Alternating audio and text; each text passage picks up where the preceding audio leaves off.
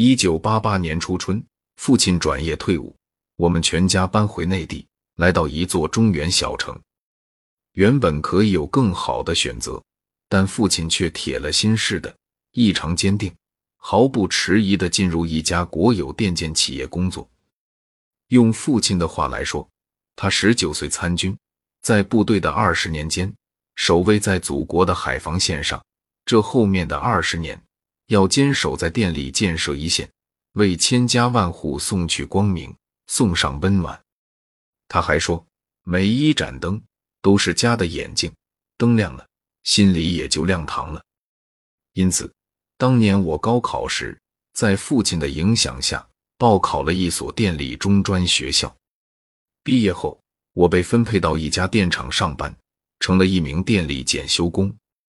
父亲作为电建项目部负责人，随后十几年间，带领着施工团队，从一个工地到另一个工地，翻遍山川水域，踏过茫茫戈壁，也到过雪域高原，足迹跨越了大半个中国。因为工作的缘故，父亲大多数时间常驻工地，我们依然是聚少离多。每年他会回来两三趟，到家后。总要转到厨房，乐声对母亲说：“你歇着吧，让我来。”父亲娴熟的手拎锅铲，经过一番煎煮烹炸，红烧茄子、干煸豆角、麻辣豆腐、清蒸鱼、紫菜鸡蛋汤，没多久，一盘盘美味就端上了餐桌。家人围聚在一起吃饭，饭桌上父亲聊得最多的仍是工地。他说起日常的生活极为简单，在工地、食堂和宿舍之间转悠。电建施工是野外作业，夏日蚊虫扰人，野地里的蚊子毒咬得包奇大，挠破后会溃烂结痂。不过忍忍也就过去了。最怕的是遇上寒风苦雨的天气，会影响施工进度。你周末休息时会进城去逛逛吗？我插话道：“父亲笑着回道，工地上很忙，周末一般不休息。每当项目结束，机组投产发电后，才算松口气。到那时，我会去城里好好转转。他喜欢去古镇上看看热闹的老街，穿行在曲曲绕绕的巷子里。贵州的青岩，安徽的唐岳，四川的黄龙溪，湖南的芙蓉镇。”都留下过他的足迹。走在小镇的街巷里，放眼望去，那些古朴的低税瓦当，似在诉说着千年的往事。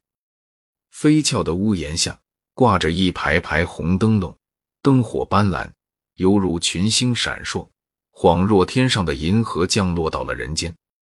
游客们在灯火热闹处吃啊喝啊，唱啊闹啊。这闲逸的市井生活和温暖的烟火气息，让父亲心里升起一种自豪感。正因为通了电，有了灯光，古镇的眼眸亮了起来，一座城市才因此变得生动而迷人。父亲还说起，在内蒙古的和林发电厂和新疆的石河子天业电厂建设期间，因适应不了当地干旱、多风、寒冷的气候，很多同事都病倒过。但没有一个人选择离开。有个名叫巴图的牧民到驻地附近放羊，常跑来询问父亲电厂何时建好，何时发电。那期盼和信任的目光，让父亲感到肩上担子沉沉的。等工程竣工，户户通电后，巴图和其他牧民一起搬了新家，在县郊的安置点定居了下来。他还邀请父亲和同事去家中做客，双手端出喷香的奶茶和糌粑。那一排排红瓦白墙的新瓦房，使牧民结束了游牧生活，安居下来，有了一个稳定的家，还配上了现代化的家用电器，过上了幸福的新生活。父亲讲到高兴处，眉眼飞笑，亮灿灿的灯盏映着他的脸庞。一种特有的温热贯穿流淌着，也在我的心底荡漾开。